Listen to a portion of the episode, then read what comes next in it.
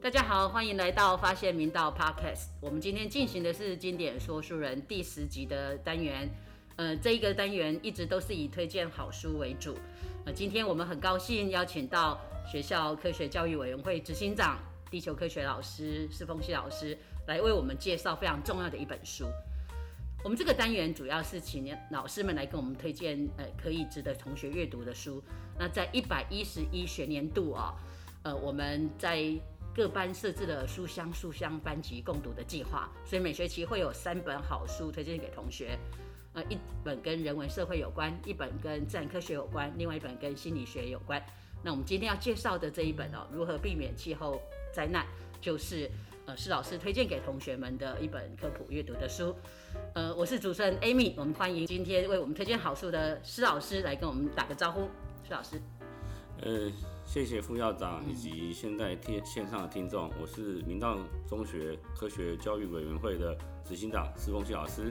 那我们今天要来谈一谈比尔盖茨的那本书。好，施老师，我们都知道哈，谈气候变迁哦是大家的一个重要话题哦，特别是从去年 COP 二十六引发了重要的讨论，今年 COP 二十七也会举办，也就是说，探讨气候变迁的书应该很多。但老师非常的推崇比尔盖茨这一本哦，如何避免气候灾难？那老师可以跟我们分享一下，为什么您会觉得这本书很值得同学们阅读？好，谢谢副校长。嗯，那确实，气候变迁这件事情在这几年是可以说是种选显学。是，未来教育部也会针对气候变迁会有相关的课程推出。嗯，那为什么推荐比尔盖茨这本书的原因，是因为我们明道中学的科委会有一个重要的任务，就是推动科普阅读教育。是的，很棒。那我们也会在图书馆这边成立一个科普阅读中心。嗯。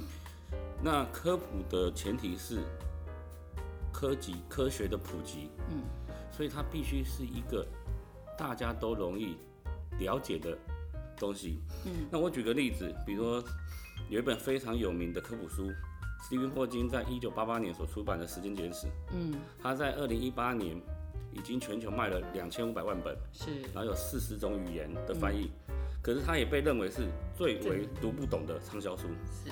所以它后面又出了什么时间简史普及版、图解时间简史，或者是新时间简史？为什么要这样子？因为人家读不懂。是。因此，我觉得在做科普推广时候，你必须是要让人家容易了解。那这本书它最大的重点在于，它很通顺，而且很简单，没有很多理论，是，没有公式，也没有什么数字。是。哎，我记得我读这本书的时候。我觉得我最容易理解的是，他非常举了生活中很多的例子哦。那当然呢，这本书其实也是蛮大部头的啦。说实在，要把气候的灾难哦整个讲清楚，又要能够回到现实生活层面，还要有这么多的生活的例子哦，看起来它的内容是相当可观。那从您的角度来看呢，您会觉得有哪些章节哦？呃，同学其实是可以特别关注的哦。那为什么这些章节？嗯。这本书呢，它分了大概，我如果没印象，没有记错，还十个章节。是。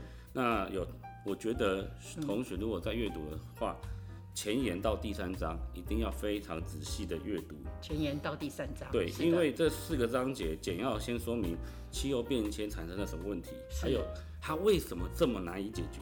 了解。那我们要知道，从一九九二年联合国签署了气候变迁纲要公约，到现在已经三十年了。嗯。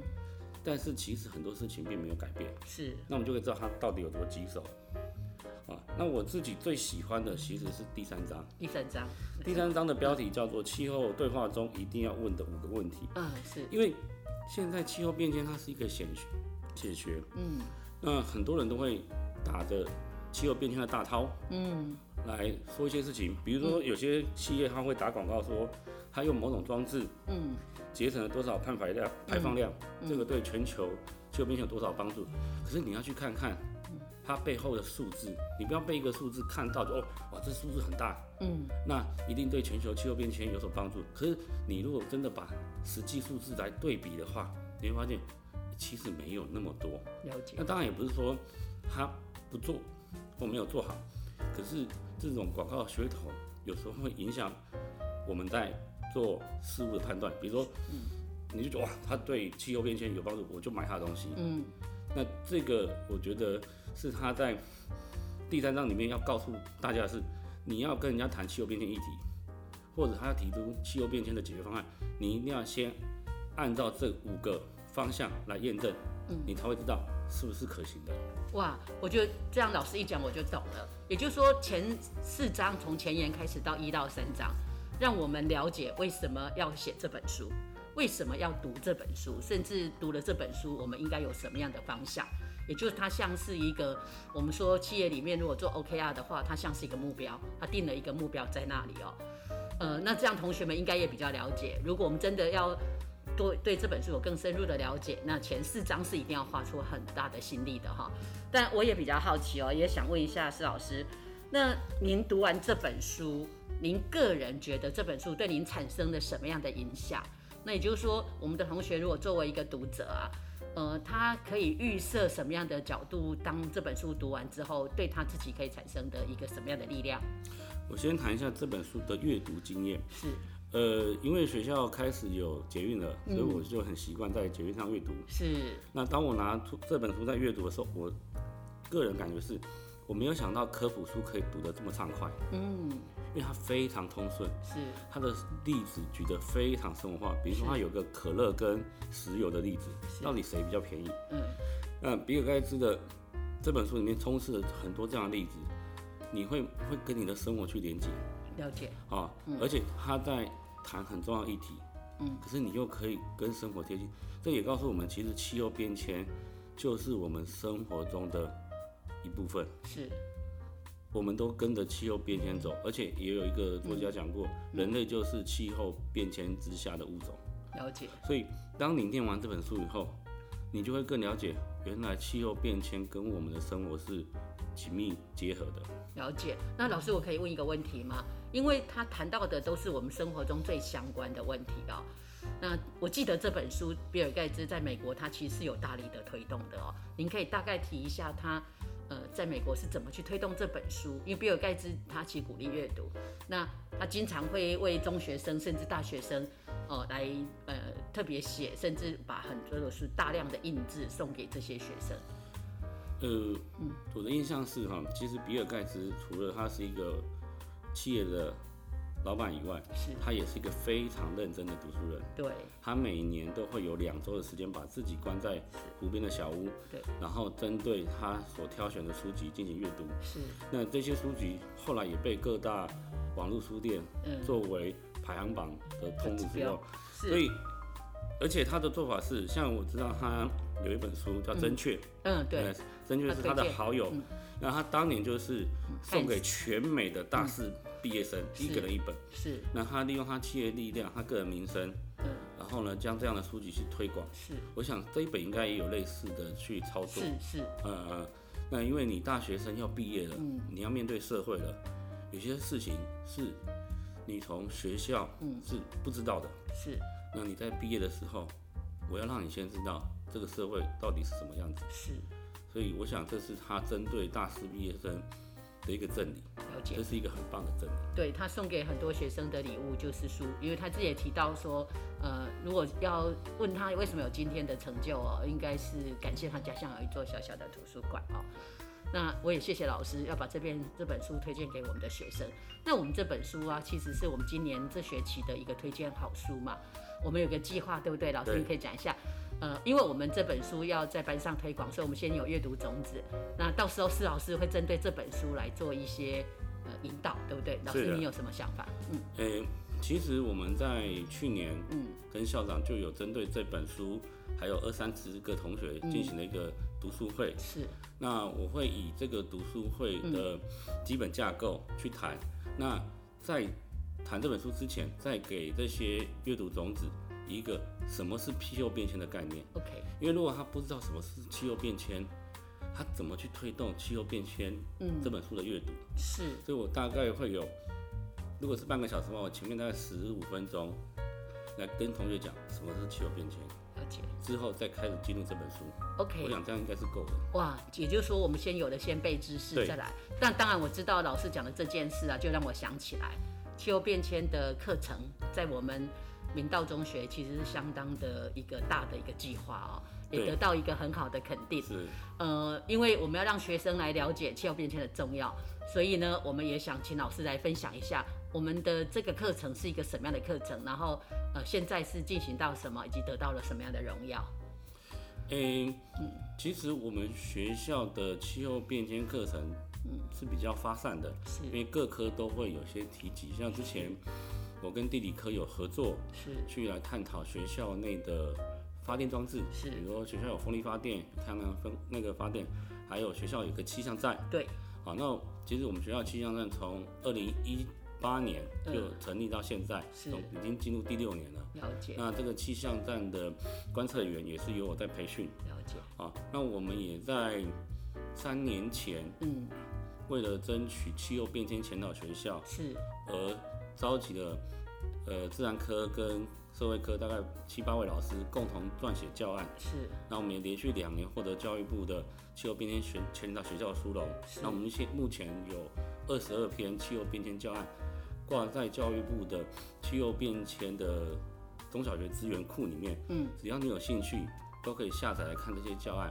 那其他的学校或老师如果有兴趣，也可以按照这个教案去实施看看。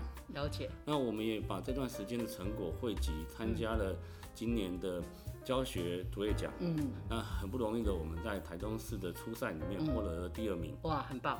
其实哦，能够从我们的生活中的认知，然后进入到科普阅读，然后最后到学校，学校有融入课程，这就是学生在这个议题上面的整个的学习哦。我很感谢老师们做这么多的事情。那所以从这里来看，我们来阅读这本书，其实是相当必要的，因为你会在课程上接触到相关的教学的课程内容哦。但是你更可以书本上来印证，尤其是这本书，我印象中它的举例其实是相当世界化的哈，全球化的所以其实呃每个人应该都会感受到那个东西跟你其实生活息息相关。对，好，今天非常感谢施老师的这么多的分享哦，但时间有限，最后一个问题哦，就是想请教施老师，我们科委会这么大力的推动科普阅读，那老师的想法里面应该是阅科学科普阅读对我们科学的学习是有具体的影响的哦，可不可以请老师来帮我们分享一下？好，对于科普阅读跟学习关系，我有想到一个蛮有趣的问题。假设你问一个成年人，你小时候喜不喜欢恐龙？嗯，大概十之八九都会告诉你喜欢过。嗯，可是如果今当下问你，你现在还记得你最喜欢哪一种恐龙？它是哪个年代的？它是肉食的、蔬食的还是腐食的？可能很多人答不上来。了解，可是有个问题就是，你以前这么喜欢的东西，为什么这么久之后就不记得？理论上应该记得啊。所以呢，其实科普阅读它就是让一般人都能更接触科或接近科学的一个手段，让你一直保持这件事情。那为什么接近科学？其实主要来自于人类的本根本的源头——好奇心。OK，你有科学为什么存在？就是因为人类有好奇心。是，那我们小时候会看天、看地、看海、看远远的山，你会发现有动物、有植物、有天体、有一些岩石。那我们好奇，我们不了解，我们就会阅读。了解，那这就是文明科技之所以发展的主要原因，一切都是人类的好奇心。嗯，那有了好奇心，我想要知道更多，我就会进行阅读。嗯，这也就是为什么很多小朋友很喜欢科普阅读的关系，因为它太有趣了。对，但是为什么到中学生就不有趣了？那背后原因当然就是升学压力跟考试。是，但是不管是嗯，再重的升学或者是考试，你一定还有课那个空闲的时间，可以好好地坐下来是，看一本书。对那这个就是我们为什么要推动科普阅读的一个重点，而且我们要挑的是容易让大家嗯，接受跟理解的科普书籍，而不是像我们刚刚讲的时间简史。太难的东西。对，很难入手。对我觉得很感谢老师有这样的用心哦，真的，因为有好奇心，人类才会进步。因为有好奇心，所以我们才会探索更多未知。